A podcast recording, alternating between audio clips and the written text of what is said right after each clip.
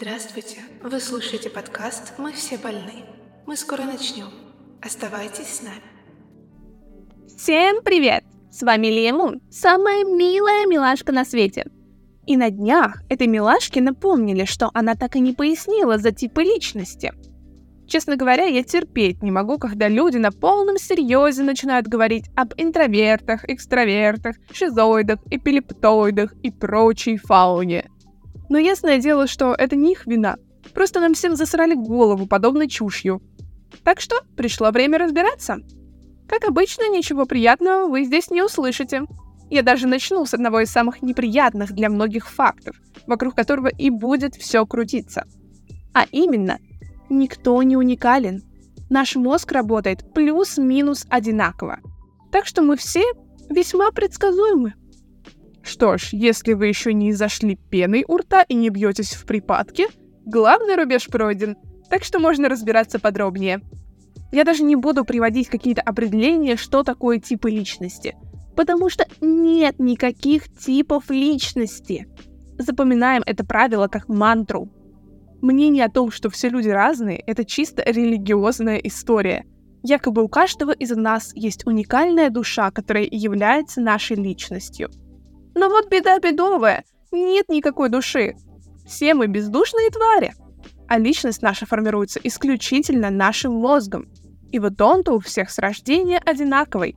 Однако работа некоторых его функций может отличаться. А вот насколько они влияют на личность, мы еще разберемся. Итак, из чего же все-таки формируется наша личность? Тут есть несколько моментов. Первый – один из факторов, который в нашем мозге может отличаться – Нервная система. Вот у нее есть четыре типа. Но это не типы личности. Сейчас поясню, как оно работает. Тип вашей нервной системы отвечает исключительно за то, насколько быстро у вас сменяются эмоции и насколько они сильные. То есть, если вы человек вспыльчивый, сходите к психологу, потому что у вас проблемы с гневом. Но и нервная система вам тоже тут не помогла. Значит, она у вас весьма подвижная, за счет чего любые эмоции быстро разгоняются. И не только злость. Если эти эмоции в скором времени утихают, значит ваша нервная система достаточно стабильна и склонна быстро возвращаться к исходному состоянию. Если же эмоции долго не отпускают, значит вашей нервной системе требуется больше времени, чтобы успокоиться. Собственно, подводя итог, четыре типа нервной системы — это стабильная и слабо возбудимая нервная система — когда эмоции слабые и быстро отпускают. Стабильная и легко возбудимая нервная система, когда эмоции сильные, но все равно быстро проходят. Нестабильная и слабо возбудимая нервная система, когда эмоции слабые, но долго не отпускают. Нестабильная и легко возбудимая нервная система, когда эмоции сильные и долго не проходят.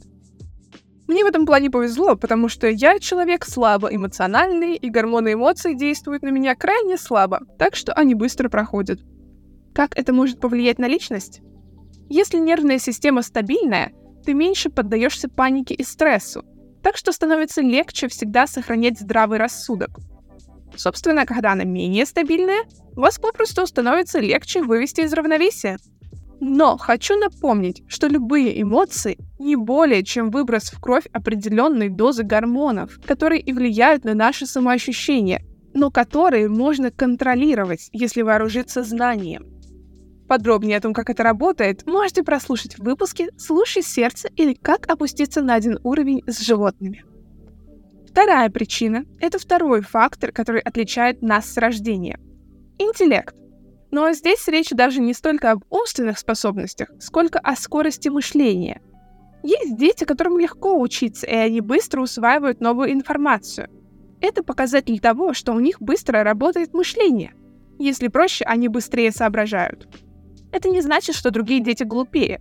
Просто с ними придется заниматься больше, и им надо будет прикладывать больше усилий, чтобы научиться чему-то новому. Благодаря этому у таких детей, как правило, лучше развита сила воли, что тоже очень важный фактор. Ну и, конечно, детей надо всесторонне развивать и заниматься с ними, иначе тут никакие врожденные способности не помогут. Да и во взрослом возрасте надо продолжать давать мозгу нагрузку. Наш мозг — это мышца, и чем чаще вы будете его тренировать, тем лучше он будет работать. Третье. то, как мы в итоге распоряжаемся своим мозгом. Изначально наш мозг как чистый лист, который впитывает все, что его окружает. Соответственно, что вам родители в голову вложили, то из вас и вырастет. Мозг каждого из нас все равно, что мусорное ведро, в которое до 20 лет все могут закидывать абсолютно что угодно. А потом ты подходишь к нему и начинаешь это все сортировать. Отделять одно от другого, выкидывать лишнее, добавлять новое и так далее. В итоге мы получаем своеобразный набор психологических проблем, взглядов и идеалов. И вот их-то как раз и привыкли называть типами личности – даже если оставим взгляды и идеалы нетронутыми, стоит убрать все психологические травмы, и люди уже во многом будут очень одинаковыми. А именно, спокойными, уравновешенными, счастливыми, добрыми, неагрессивными, открытыми. В общем, получим утопию. Но есть еще один пункт, который будет отличать нас даже при условии утопии. Интересы. По факту, любой человек может овладеть любыми навыками, если есть на то желание. Однако, как правило, нам не нравится заниматься тем, что у нас не получается, так как мы не получаем за это позитивное подкрепление в виде выброса дофамина. Зато есть вещи, которые нам даются проще.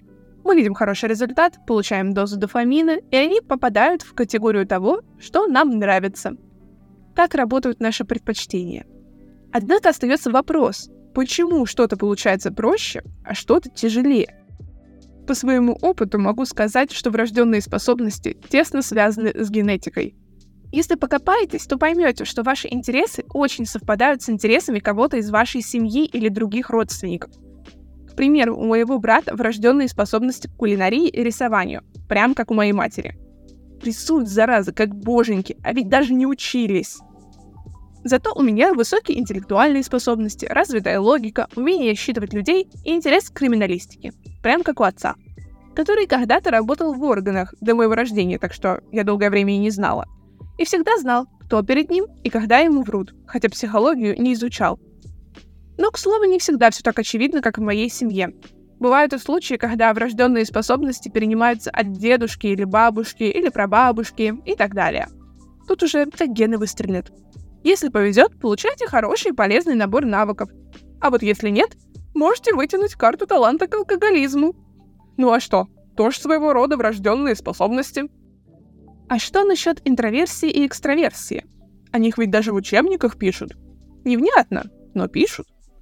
Так вот, это точно так же не более, чем конкретный набор психологических проблем. Никто из нас на самом деле не интроверт и не экстраверт. Просто надо пролечить головушку. Но разберем поподробнее. Что мы знаем об интровертах? Это люди, которым комфортно в одиночестве, а вот большая толпа людей их очень утомляет. Они любят посидеть дома, почитать и вечно пребывают где-то в своих мыслях. Это в общих чертах. А теперь разберемся. Если вы устаете от общения с другими людьми, это признак того, что вам приходится прикладывать для этого определенные усилия. Какие конкретно? Например, постоянно держать определенную маску, чтобы вписаться в общество. Или постоянно напрягать голову, думая, что сказать и как бы не сказать лишнего, боясь осуждения и отторжения. Эти моменты также провоцируют стресс, который еще больше утомляет. То есть перед нами психологическая травма, когда человек боится быть собой и переживает, что о нем подумают люди, потому что боится быть отвергнутым и сам себя не любит. По этой же причине так называемые интроверты часто уходят в свои мысли и много молчат, чтобы уж точно не ляпнуть лишнего. Неприязнь к толпам людей может быть вызвана высокой тревожностью и низкой самооценкой. Как правило, такие люди думают, что на них все пялятся. Их обсуждают, им желают зла, и на самом деле им здесь не рады. Это тревожность, которая сопровождается параноидальными мыслями, Корень такой проблемы лежит исключительно в низкой самооценке, страхе людей и высоком эгоцентризме. Подводя итог, интроверты – люди с проблемами с социализацией. Как правило, у них низкая самооценка и любовь к себе. Есть психологические травмы отвержения, вероятно, связанные с буллингом или нездоровой обстановкой в семье. И, как следствие, страх людей. Вот что такое интроверсия на самом деле. Перейдем к экстраверсии – Экстраверты общительные, любят тусовки, любят быть в центре внимания, не терпят одиночества и, как правило, очень шумные и эмоциональные. Что ж, если вы думаете, что этот типаж более здоровый, то глубоко ошибаетесь. Непереносимость одиночества — это все та же нелюбовь к себе, только немного в другом проявлении. Такие люди не любят быть одни, потому что тогда они начинают копаться в себе и сами себя осуждать и ругать за что-либо. Или же ловят себя на том, что не знают, как себя занять, не знают, что они любят и чем им нравится заниматься. То есть в целом не знают, кто они такие. И вместо того, чтобы разбираться со всем этим, предпочитают найти себе компанию и максимально отвлечь мысли. Когда же они оказываются в компании других людей, то стараются быть в центре внимания. Много и громко говорят, шутят, пытаются перевести разговор на себя. Это признак глубокой недолюбленности, когда родители мало участвовали в жизни ребенка, мало хвалили, и теперь он вырос и ищет этого внимания от других. Также может быть признаком эгоцентризма или даже нарциссизма. Это тоже следствие недолюбленности. Когда она перетекла в агрессивную форму, и человек пытается навязать себя другим, чтобы они убедились, какой он классный. То есть экстраверты глубоко недолюбленные личности, которые не знают себя, боятся себя и страдают проблемами с эго. И сделаю наглядную табличку здоровых и нездоровых черт экстраверсии и интроверсии, чтобы показать все более наглядно. Уже завтра вы можете найти ее в телеграм-канале подкаста. Ссылка будет в описании. И какой бы тип личности вы ни взяли, любой из них можно разложить точно так же. Потому что у мозга нет никаких типов личности. Есть только набор определенных психологических проблем, которые заставляют вас вести себя соответствующим образом. И на самом деле список этих проблем не такой уж и большой, поэтому легко предсказать возможные типы поведения людей, превратив это все в одну мракобесную теорию о типах личности. Но во всем этом есть одна большая проблема – когда мы называем наши психологические проблемы типами личности, они перестают звучать как нечто, что стоит исправлять. Нет, теперь это звучит нормально. У меня просто такой тип личности. Как я его изменю? Я ж такой родилась. Да ни черта подобного. Все мы можем перекраивать свою личность сколь угодно, вплоть до того, что можно стать совершенно другим человеком. Потому что мозг — это программа, а программу всегда можно переписать, если знать, как это сделать. И ошибки программы надо исправлять, а не принимать как есть. Потому что они вызывают сбои, и вся система работает неправильно. Подробнее, как это можно сделать, я объясняла еще в первом выпуске про волшебную таблетку. Теория типов личности – очередной удобный побег от осознания собственных проблем. Очередная попытка оправдать себя, чтобы не напрягаться и не работать над собой. Да, во многом нас отличают именно наши психологические проблемы, без них поведение каждого из нас было бы очень похоже. Плохо ли это? Нет, неплохо. Если вы думаете, что вместо счастливой и здоровой психики лучше иметь проблемы с башкой, зато якобы быть уникальной личностью, то вам и правда пора в дурку. Тем более, что уникальности вам это все равно не добавляет.